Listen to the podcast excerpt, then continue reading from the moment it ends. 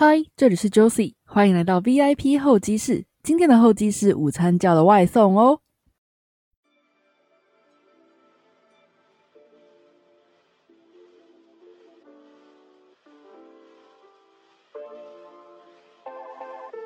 五位大学生在一起能做什么呢？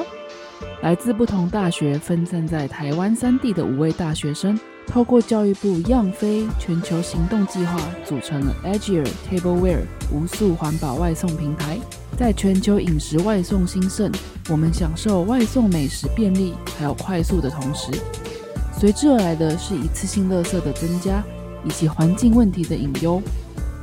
Agile Tableware 推动外送食物采用可回收的环保餐盒，可以减少垃圾的同时，消费者还不需要自行清洗容器，只要协助回收即可。五位团员都拥有各自不同领域的专业，透过参加计划，想办法去改变现况，并利用自己的专长去推动，目的都是为了让台湾的环境可以变得更加美好。让外送的潮流兼具环保与便利的可能性。今天邀请到了其中两位团员怡珍以及陈汉，准备好了吗？和我们一起出发外送喽！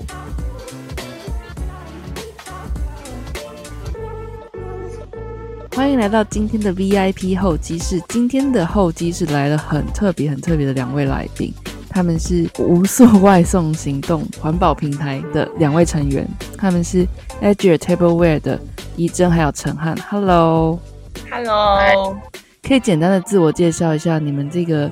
可以算是团队吗？Agile Tableware 是在干什么的？然后你们两位还有其他成员。好，那我先自我介绍一下，各位听众大家好，我是 Joanne。那我目前的话是交大传科大二学生，然后我在团队主要是负责世界视觉设计的部分。那我们团队目前在做的事情，是因为我们看到现在台湾其实外送是一件非常主流的事情，可是它其实造成了很大的浪费，加上就是台湾现在针对一些限速有一些政策正在启动，所以我们就觉得说，哎，其实这东西是可以做结合的，所以我们就希望可以在外送潮流之中开拓一条。兼具环保与便利的可能，所以我们就推出了一个环保外送行动。那希望可以就是默默的有一些耕耘的作为，然后可以改变这个世界。嗨，呃，嗨，各位听众大家好，我是陈汉。那我目前是呃辅大气管大三的学生。那我目前在团队里面的工作，最主要是做行政总筹。那其实我自己有个人一些小小的目标啦，我是希望我自己可以用小小的力量去改变这个社会。所以，针对像这种呃比较具有公益性质的活动啊，我都是很非常乐意参与，所以我才会跟我的团员们一起做这项计划。大家讲，哇，简单来说，Agile Tableware 就是一个呃，我相信大家都有用过，就是上网订餐，然后送到你家的这种外送服务，他们也是一样是这种服务，不过他们比较特别的是，他们是诉求于环保这件事情。那相信刚刚各位应该听到几个关键字，他们是大学生，都还在就学的大学生，就有这样子的一个作为。那所以这也是一个我觉得非常值得跟大家分享的一个故事。那我们再更详细的聊下去的话，就是说，Agile Tableware 这个团体好，这个团队好了，呃，他一开始是个怎么样的背景？就是我觉得一开始来说，我我以为这是一间公司，那细聊之后才发现，其实这是一个 project。那我比较好奇的，也想跟大家分享是说，为什么各个呃五五位嘛，五位不同大学的大学生还在就学当中，就有这样子一个计划，而且已经在实行了呢？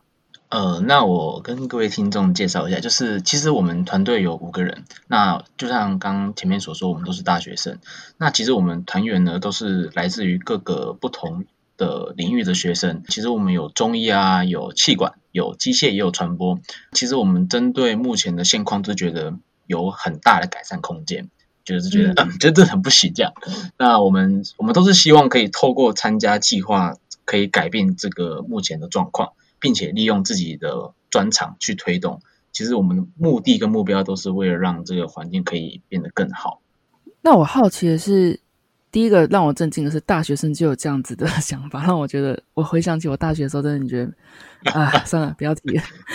第二个是，就陈汉刚刚有提到说，很多你觉得目前的环境很多事情你是觉得很不行的，需要改善的。那众多应该说社会问题或是环境议题之中，为什么是选定这个呃外送行动中加入环保这个元素呢？哦，好，那因为其实这次因为 COVID-19 的关系，所以我们开始慢慢的外送的这个需求开始开始提升。因为基本上刚开始都是属于比较小众，像一般的如果早期的话啦，外送都是有可能非常大量的订单，学校或者是有活动才会订。那现在慢慢转移到个人之后啊，我们就发现我们的垃圾量开始提高。是，那我们自己有统计过，如果是因为疫情的关系的话，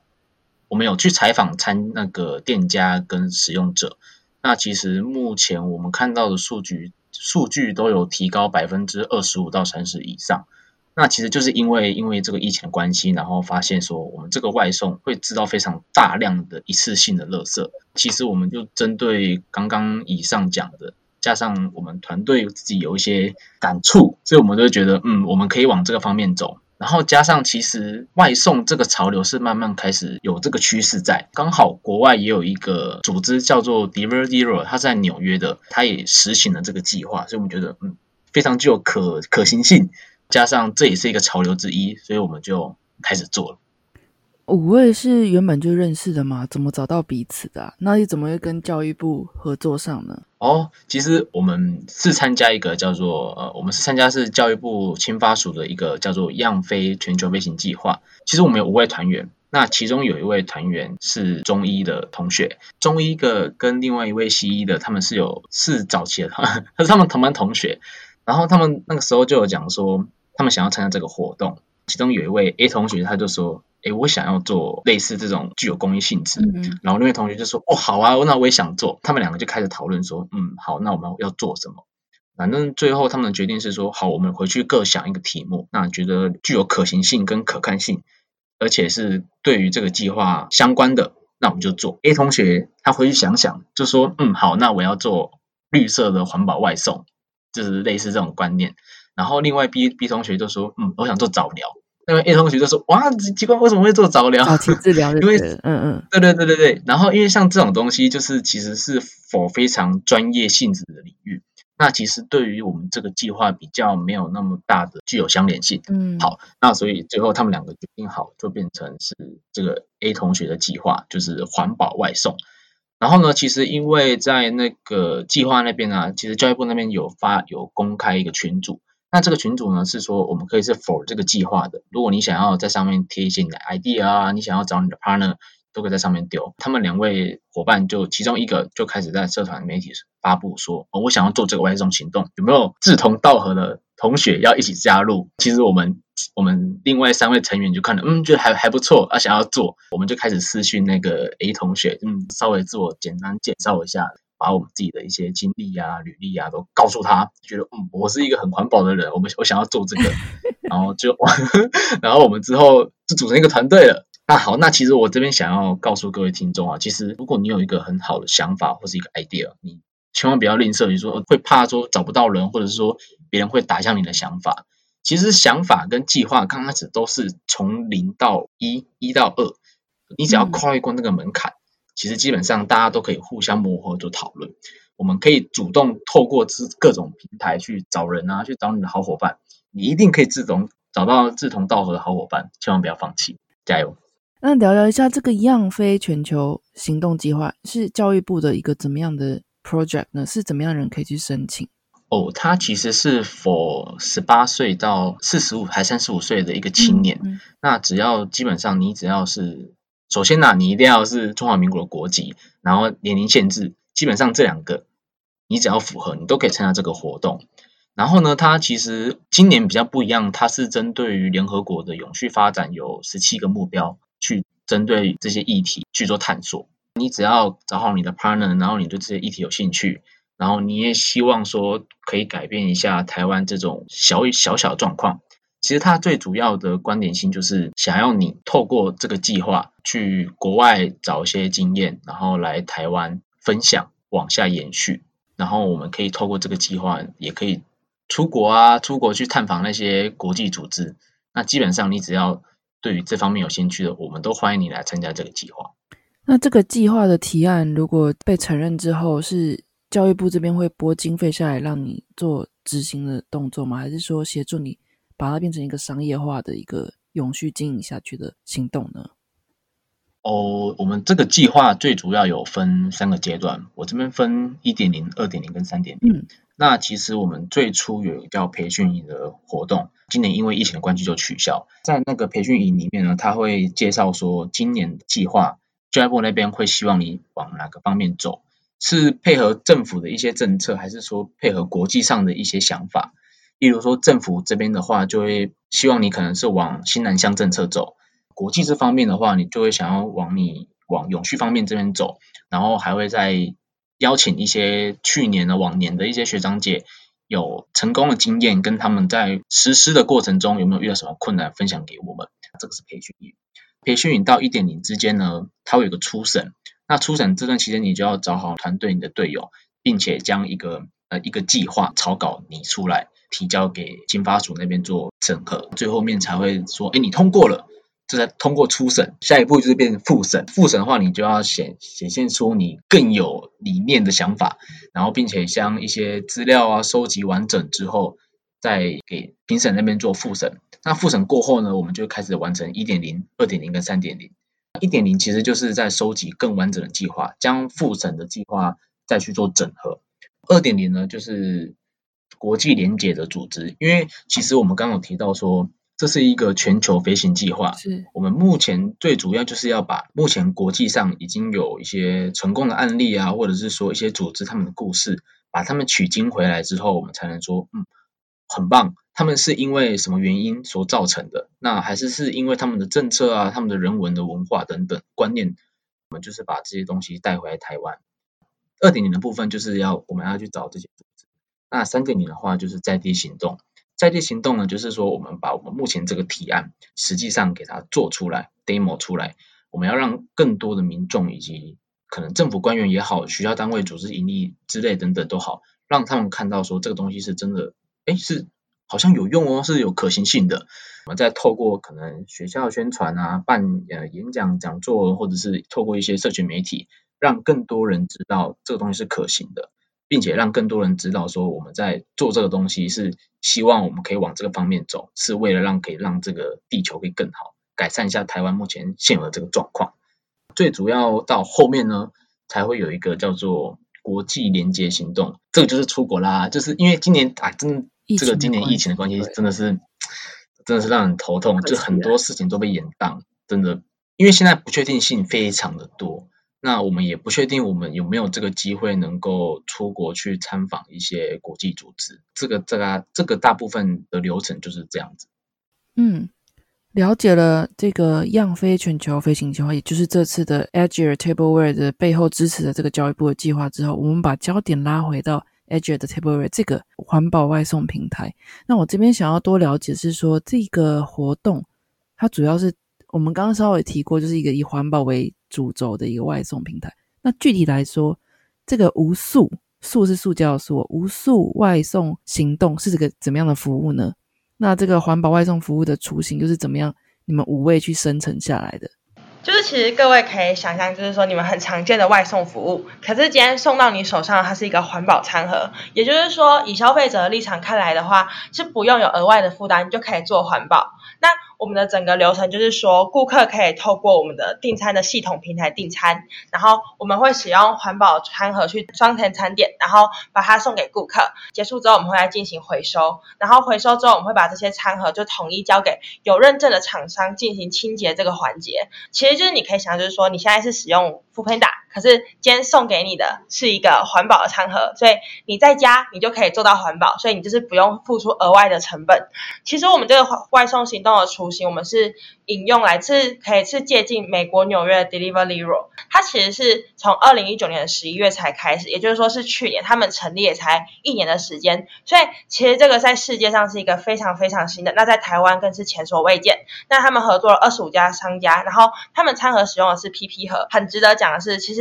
即使是在美国 Deliveroo 这个厂商，他们使用的 PP 盒是来自于台湾的。那我们那时候到这个组织的时候，我就觉得很兴奋，就是居然有人可以就是兼具环保跟便利这个东西，把它结合为一。台湾其实是在叫叫外送的频率上是非常频繁的一个国家，然后加上台湾的政府也非常大力去推动减速政策，所以我们看到都是觉得说这个真的很棒，所以我们希望可以把这个模式跟理念引进台湾，调整修正成适合台湾的模式。我们现在在做的事情是希望可以让民众知道说，其实无数是不难的，是非常非常非常简单的一件事情。其实现在环保应该，我觉得环有环保意识人很多，即便有点不方便，他们还是愿意去做。我相信有是这样的人是占了很大多数的。但是刚刚怡珍有讲到一个重点，如果是让你可以同时兼具有环保的目的，但是你一点感觉都没有，不会给你任何不方便，难道你就不想试试看吗？那他们现在提供的这个外送服务，就像刚刚怡珍说的，你一样是用下单的流程，不过就是说。你拿到的那个餐盒是环保餐盒，而且是安全卫生的呃环保餐盒。你使用过后也不需要帮他们清洗，你只要把它归还就可以了。这样子一个活动，我觉得对对我我一个消费者角度来说非常的方便了。因为说真的，一次性餐盒，呃，那个是有沾了味道的餐盒，你把它丢掉，我觉得我的垃垃圾桶里面也会蛮臭的。因为我上个月回台湾隔离嘛，那天天都是。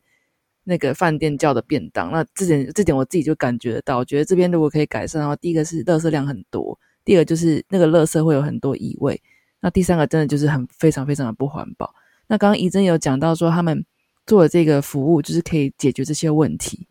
那也说到呃做这个服务的背景，那我这边就很想要了解啦，这个流程我是了解了，但是。哎，你们说你们五个人，五个人怎么可以就像是一间公司一样把这个事情这样做起来？五个人的职位分配是怎么做到的呢？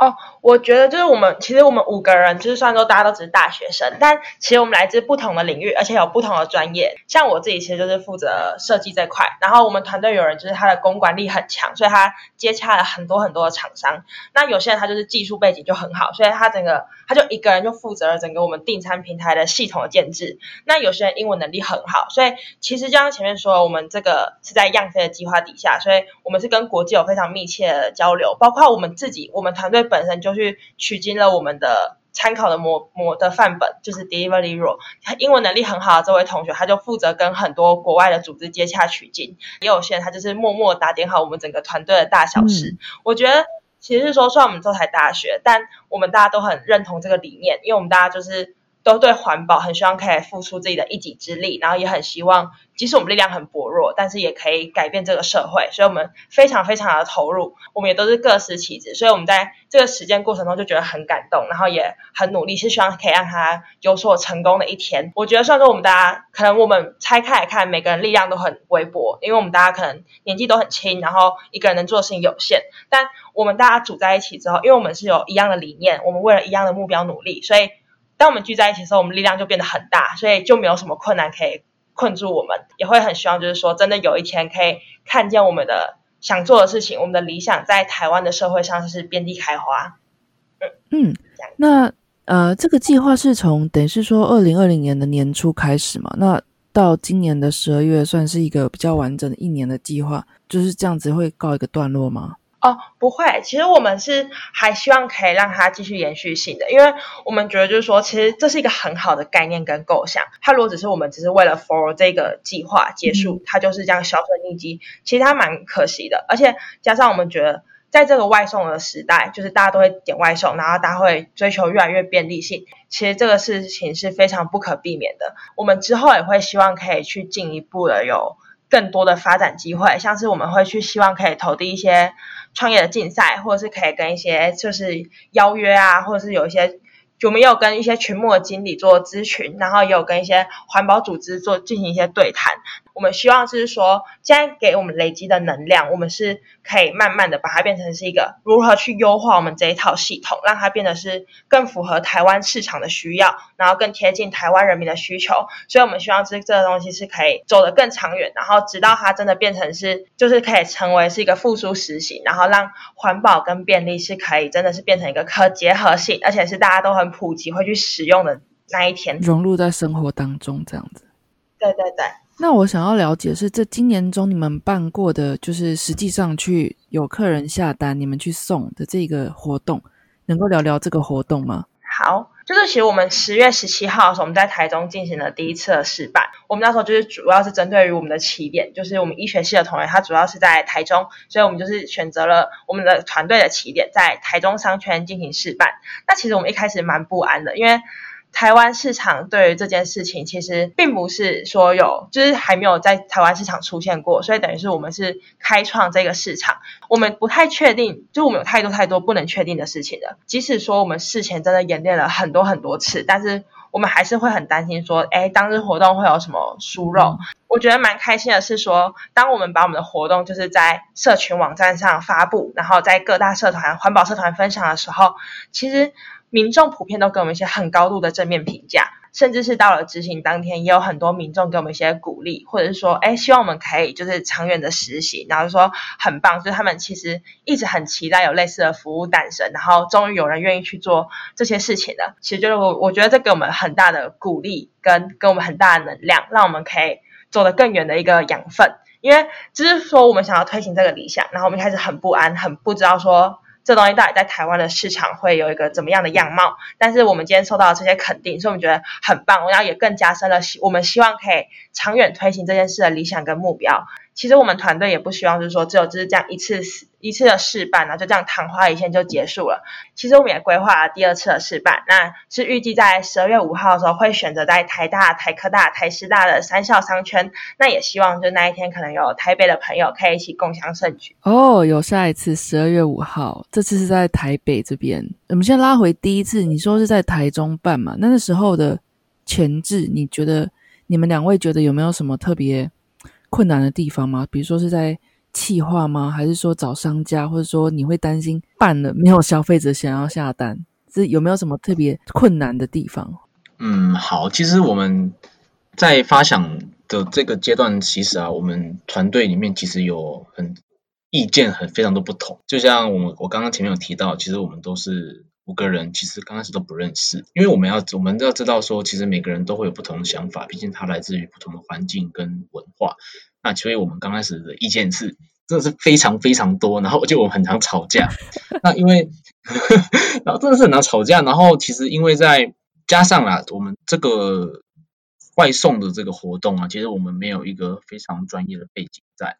然后其实我们所有的像例如接单、送单跟安排一些路线都要我们自己来，就是因为我们这个是在台湾来说是一套。前所未见的一套系统，你知道吗？就是我们要从零到一，对这个建立的过程，大家会有不同的声音。例如说，呃，这个地方可能要怎么做怎么做。那我好，例如说，好，这个送餐好，我觉得要一要一起送啊。那可是另外同学可能会说，我觉得要分开送，才不会影响到这个顾客权益。这样，其实我们有非常多的问题在处理。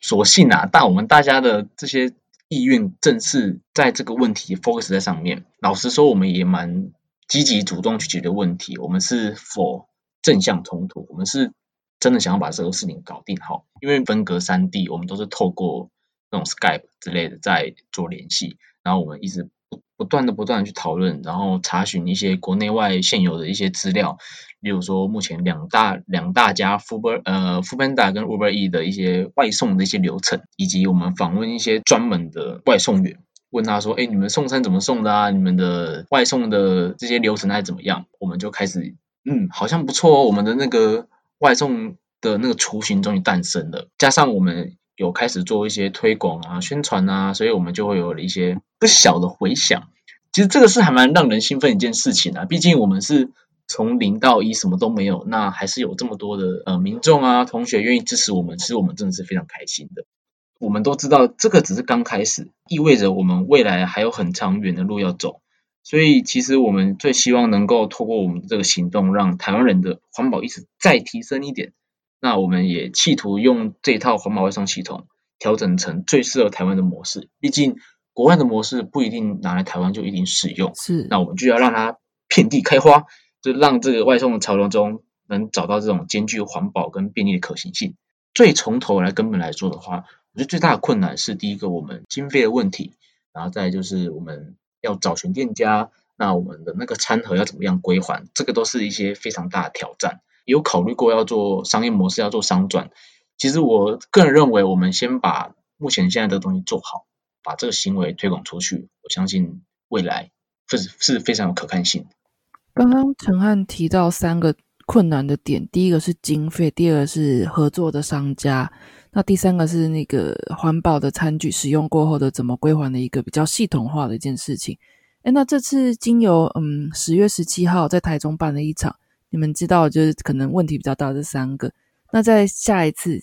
就是下个月会举办的十二五号台北场这个。环保外送的活动之中，你们有没有办法借由前一次的经验去做改善呢？或者这边有没有什么想要呼吁大家帮帮忙的地方？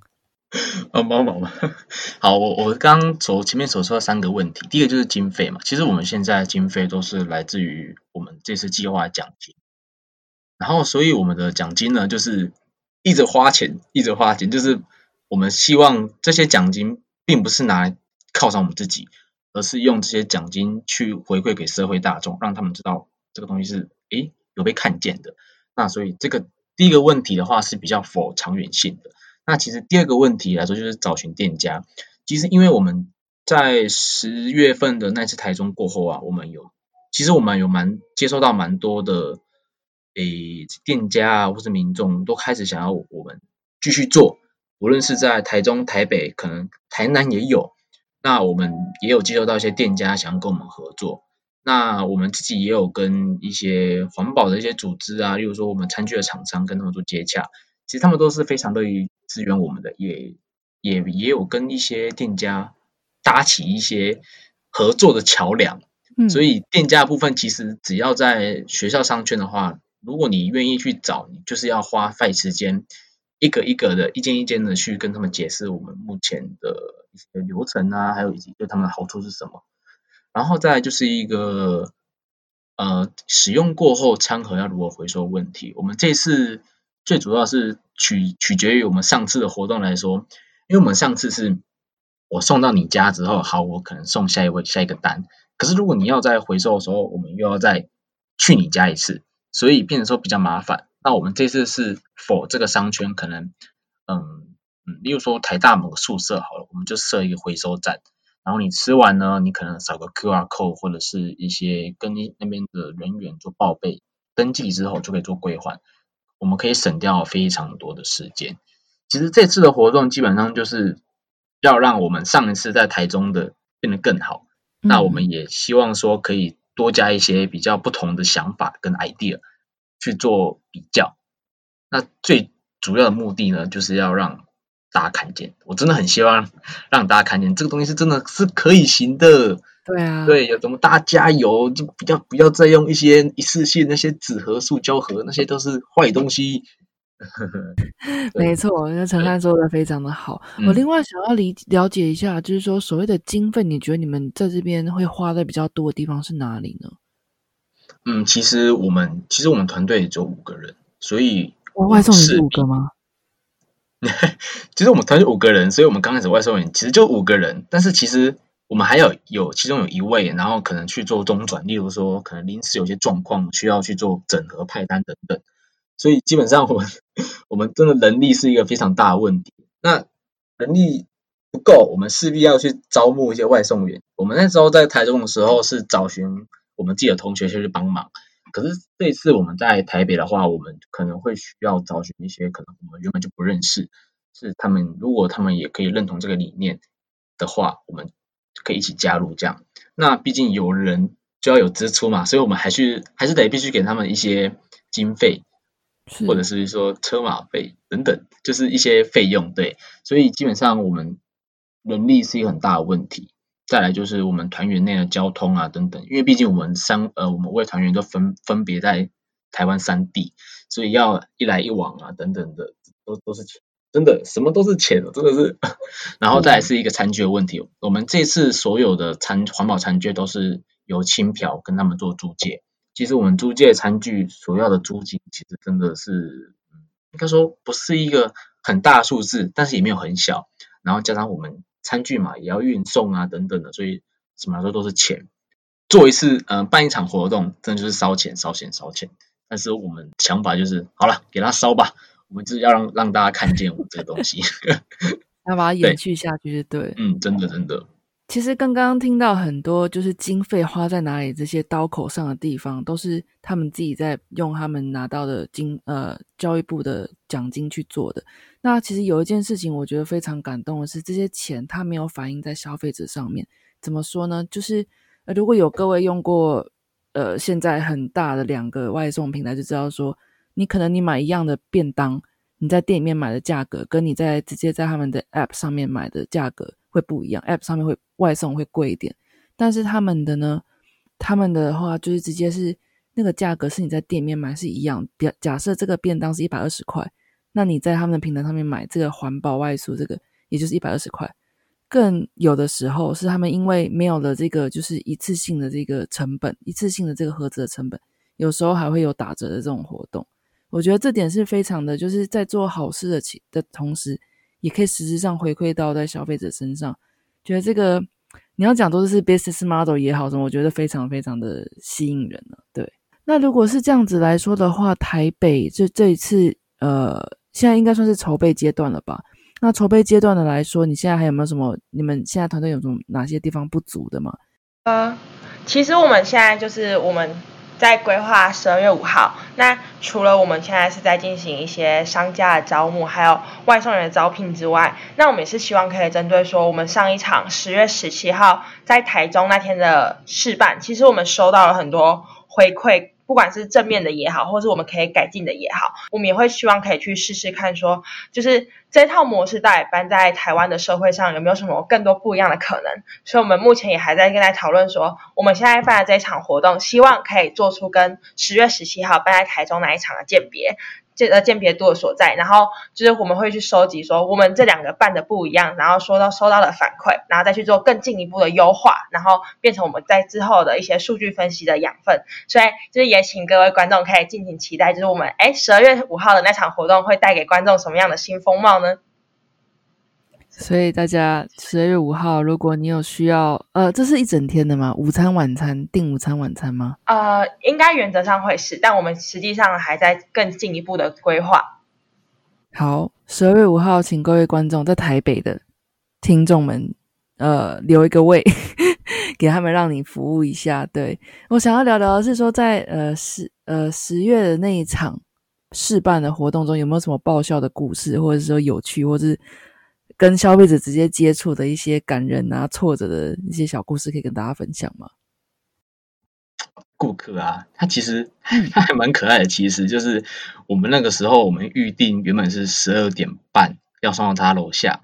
可是他十二点好像是十二点二十还是二十五分，他就在楼下等我们了。所以我们那时候打电话过去跟他确认说：“呃，那个某某某，你可以下来喽。”然后结果他说：“没关系，我们在楼下等你了。”们这样子，哇，真的是。很感动，很感人哎，超感动。然后 他也跟我们，就是在我们送餐的时候，其实我们就第一个嘛，我们要跟他收钱，那我们也要把我们的餐点给他。他就有跟我们建议说，呃，这些订餐的流程啊等等，你有哪些地方需要改进啊，或者是说，他把一些问题稍微小小的告诉了我一下。我当下其实说真的，我们没有办法完整回复他，所以我们那个时候是透过。呃，脸书的一些私讯啊，或者说我们之后有开个表单，就是回馈表，我是请他留在那边跟我们做讨论，这样。最主要真的是很感动的是，有这么多的民众啊，同学，其实不只是只有同学，有很多社会人士或上班族，他们是蛮挺我们的，所以那个时候还没有想到说，真的会有那么多的人会来支持我们，所以我真的觉得有我有点难形容这种感觉，就真的很感动，就是。那些订餐的客人很多都是你们不认识的吗？对，大概是一半一半，一半是我们的同学，那一半是可能透过演出啊，或者是透过一些嗯网红的宣传而得知的。这边我想要分享一点我的小故事好了。哦，可以啊，好啊，就是分享。因为我最主要会因为环保这个议题开始有兴趣，其实是源自于我高中的一个老师。那他的名字叫例如，叫例如，我不知道他，他可能不会听到，可是我还是要讲一下，他就是我们高中的一个专业的课程一个老师，他其实他真的是环保魔人，我不知道这样听起来会不会有有点夸张，反正就是他就是一个很推行在做一些环保，就是不要用塑胶啊，也不是说不要用塑胶，就是尽可能的不要用这种一次性的工、一次性袋子、一次性的容器。那他其实那个时候就是每天都会跟我们，我想一下哦，他其实就是想要让更多的同学知道说，这些东西未来势必一定会造成我们台湾环境有非常大的影响。他就是每天告诉，每次上课的时候就会说，哎，你怎么又用塑胶袋？你怎么又用那个竹筷子之类的？啊，其实他是用一种非常活泼轻松的方式去讲，可是你只要你是上课都要被他讲讲讲讲讲这样，可是你又不是很。很排斥的话，你就耳濡目染，想说哇，我下次看到这个塑胶袋或者这种竹筷子的时候，我就想到他说，嗯，这老师说不要用哎，因为我自己本身就会准备不锈钢的餐具，然后我就想说，嗯，好算了，那就可能多那三十秒去做清洗筷子的动作，并不会造成我太大困扰，所以我就久而久之习惯了之后，我就开始慢慢往这方面走。所以也是因为看到你刚刚说的那两位，就是一个中医的，一个是西医的 A、B 同学，他们刚好在这个平台上面挂出了这个 idea 之后，陈汉就也要一起去加入这个团队去执行。对啊，因为我想说，怎么会有跟我这种志同道合的伙伴？对啊，大家一起做哇，这真的是非常开心啊！对，而且而且，嗯，我不太确定现在的现在的主流是怎么样，但是因为就我自己接触到的话。还是有蛮多人会贪图于方便跟便利性，所以才使用这些筷子。但是我自己是觉得，如果可以，我就会尽量的去减少这些垃圾的存在。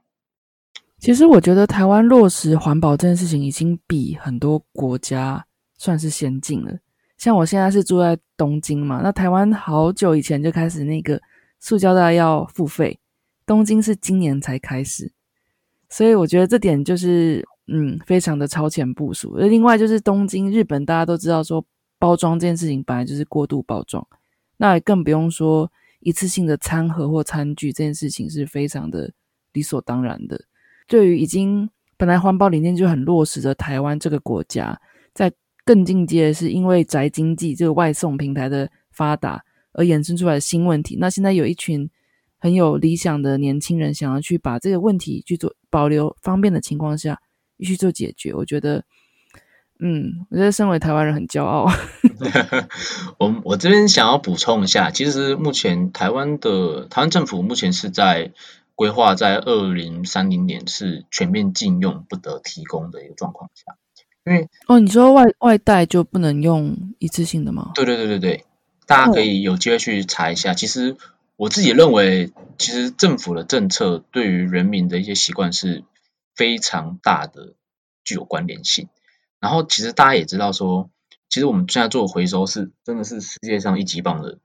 但是你们要想，就是如果说纸杯啊，或者说那种纸餐盒，那个其实不能回收的，那个都是有淋上一层塑胶薄膜，所以就算要回收，要花费非常大的成本去分解掉。所以有很多时候，你以为的回收其实是进去焚化炉。所以我们的目标都是从源头减量，去源源头源头做起，这样，而并不是一个表面功夫，说大家做好回收哦，这样子不是不是，我们不是这样做，我们是要从最刚开始的那个地方就要把它铲除。嗯，就不是说垃圾生成了之后才说哦要分类要什么，而是就是能够一开始不让它发生，就先能够不让它发生这样子。对，没错。接下来想问两位，接下来有没有想要挑战的目标？这包含我希望这两两这题两位都可以回答。那包含就是当然是你们在做这个 project 的一个挑战，或者说或者说你们个人的挑战，也不见得要跟这个 project 有相关。嗯，好，那我想说关于这个目标啊。关于这个计划，其实我自己是蛮看好的。那其实我自己也有为对他的那些后续要做些规划。其实我刚刚前面有提到，我们最大的那个挑战的那个障碍，真的就是资金。嗯，其实我们要为了让这个计划能够推行下去，那我们就是会参加一些可能创新创业的活动啊，或者是我会找一些群众募资来让大家可以。支持我们这个理念，持续的推广我们的这些想法跟实行的这个完整模式，我们可以让整个行动是更具有展望性，而并非只是纸上谈兵，我们就说说这样而已。我们是希望可以让台湾的外送也是可以有环保的，是可以成为一个潮流的。但是为什么会说这是一个很大的挑战？是因为你要知道，就是环保其实要跟便利是完全搭不上边的，就是他们两个是不会有接触到的。所以你必须要有取舍，你要有环保，你可能就必须要可能不便一点；那你要便利的话，你可能就会不环保一点。所以我们最大挑战，除了是资金，我们也要让更多的民众受到这个嗯教育，就是让他们知道说，我们可以就算嗯呃不便利一点，但是我们可以更环保一点。对，大概是嗯，我觉得这是我目前针对这个计划的一些挑战。如果是关于我我自己个人的挑战啊，就是关于我们要如何将这个计划完整的去行销出去。从我们各个很多的方面啊层面找，包括我们要怎么样去找寻资源，我们怎么样去让更多人理解，那要通过什么样的方法？其实这个都是针对我们自己本身是一也是一种挑战呐。我们在推行这个计划同时，我们也可以让自己的一些技能跟一些专业可以有有所提升。我觉得这是我自己想要去挑战的目标。嗯，那怡珍呢？愿意分享一下吗？我觉得就是刚关于我们这个团队在呃接下来走向，就像是刚刚陈汉说，就我们可能未来会希望可以透过一些比赛或者是一些计划，然后让我们的就是不管是声望或是一些金钱也好，让我们可以让整个走得更远。关于我自己在这个计划里面的话，就因为我自己可能学科背景的关系，那我希望自己可能是可以。我希望可以让更多大众可以知道环保这个概念，那可以就是结合，可以用我自己的所学跟我的专长，然后让更多人可以理解这其中的意涵。所以希望可以用一些可能比较新颖的手段，然后让它可以是行销，然后可以传递出去，让更多人知道，其实这是一个很好的概念，而且也是在这个时代，在这个环保潮流之中是非常有必要的。嗯，这是我自己给自己的在这个计划里面的一个小目标。那太感人了吧！无论是团队的目标还是个人的挑战，两位都是围绕着环保的议题，真的是很有为的青年。那希望这边可以就是祝这个外送平台继续的成功发展下去。那最后最后，我想要请问的是，两位觉得人生快乐的关键或秘诀是什么？我先好了。我觉得，其实我最近在执行这个团队的时候，就是这个计划的时候，在这个团队里面，其实我觉得蛮快乐，而且蛮有成就感的。其实一开始在做这个团队的时候，有一点对自己有很蛮大的怀疑，就是真的有这么多人会响应环保吗？台湾人真的，台湾的市场真的会买单这一套模式吗？那我觉得其实还蛮开心的是说，哎，看到其实有很多人也是认同自己的理念的，然后。包括我们在推行的过程中，有很多也是环保组织的，或者是他是一些环保爱好者，他们就来私讯我们，或者来联络我们说，他们希望也可以帮助我们，或是他们也在做，然后跟我们分享他们正在做的事情，或是到给我们一些鼓励。有这么多人也是在为了环保这条路上付出，然后我就会觉得，就是说自己好像投递在上面的时间啊，还有心力等等，都是很有意义的。它真的是很多是在台湾也有很多人在在乎，然后。他有一天也会被付诸实践，在这个就是被认可的过程中，我觉得感到很快乐，而且也在对这个计划很有成就感，并且会希望可以更投注在其中。那陈汉呢，有没有什么要补充的，或是说说你自己觉得人生快乐的关键和秘诀？人生快乐的关键就是要随时的补充乙醇。好了，没有了，开开玩笑，开玩笑，开玩笑，开玩笑，很实际啊。其实好，好，其实这个活动其实。嗯，要如何快乐？我觉得是来自于别人的笑容，以及别人的感恩，以及我们整个活动的成就感。嗯，因为其实啊，我在办那场台中的实在地行动时候的之前，其实我我是有一点对于这个计划其实没有到很开心，就是觉得嗯，怎么感觉好像要倒不，感觉就是不太行的感觉。是直到我们那一天办完活动，是收到了很多回馈啊，收到了很多感谢的话，以及这么多的商家民众愿意想要在未来支持我们，我觉得那个才是最令人开心的。你快乐的的点，并非是你可能买一支最新的手机，还是买一台车子之类的。我觉得不是，那个只是那个没办法去触发你内心最真正快乐的的的的那个地方，因为你只要看到别人自己认同自己的理念跟想法，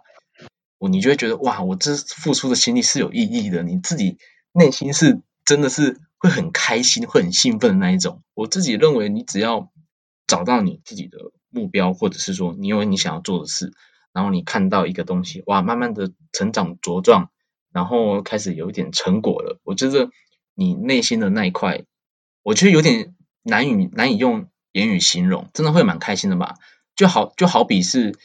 你一位妈妈，然后看着你的小孩小孩慢慢的成长茁壮啊，然后慢慢的开始对一些社会付出心力，我觉得那种那一种快乐跟开心是没有办法用言语形容，对，大概是这样。好，那节目的结尾，呃，如果有想要给你们留言的朋友，或是说想要更了解十二月五号在台北的活动内容跟参加办法的人，或是甚至于想要参加的厂商，怎么联系到你们呢？好，那就是我们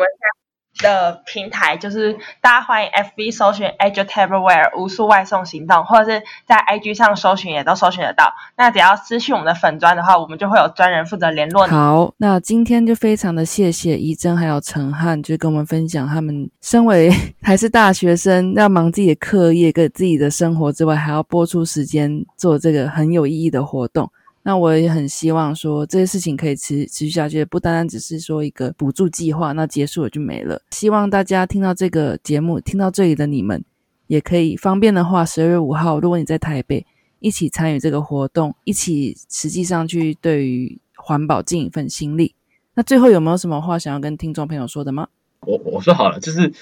我真心的认为啊，目前台湾有很多地方可以改变。只要你有心，然后有一些好的想法，你真的真的要实际上去把它做出来，千万不要去害怕，just do it，真的，你不要那么轻易的去放弃它，它其实可能在你下一步之后，它就成功了，所以真的做就对了，这是我想要跟大家说的。啊，非常谢谢你们，就是给我这个机会访问你们。所以也让我一借有这次的访谈，让我回想起我以前大学的时光，觉得就是哇，真的是很开心，可以跟大学大学生们一起聊这些环保议题。那也是希望你们可以成功。好，谢谢，谢谢。那我们就下次再见，拜拜，拜拜，拜拜。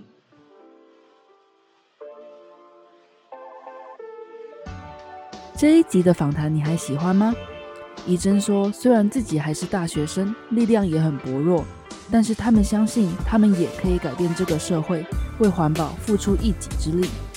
陈汉说：“如果有一个很好的想法，千万不要害怕表达出来，只要跨出那个门槛，一定可以找到志同道合的好伙伴，就像他们一样，千万不要放弃。”同时，陈汉也呼吁，有很多的垃圾都是无法回收的。与其事后回收，最好的办法就是一开始尽量就不要去产生。他们也很感谢过去在执行活动中从各位得到的鼓励以及指教。在接下来的十二月五号星期六，在台北地区有一次试办活动哦。如果你也想支持他们，欢迎追踪他们的 Facebook 粉丝页或是 Instagram，打上 Edge Tableware 无数外送行动，英文是 E D G I E R。T A B L E W A R E 无塑外送行动，塑是塑胶的塑，就可以从粉丝页或是 Instagram 连接到他们的官网，了解到活动详情喽。而关于我这个频道，我的 Instagram 账号是 Hi 点 Miss Josie。或是搜寻 Josie 的候机室即可找到。有任何意见都欢迎写信到我的信箱，一样是 Hi 点 Miss Josie H I 点 M I S S J O S I E 小老鼠 Gmail.com。如果你喜欢这一集的内容，希望你可以在你收听的平台订阅、评分以及留言，告诉我你喜欢的地方或是我需要改进的地方。最后，谢谢你听到这里，能用我的声音陪伴你是我的荣幸。那我们下次再见喽。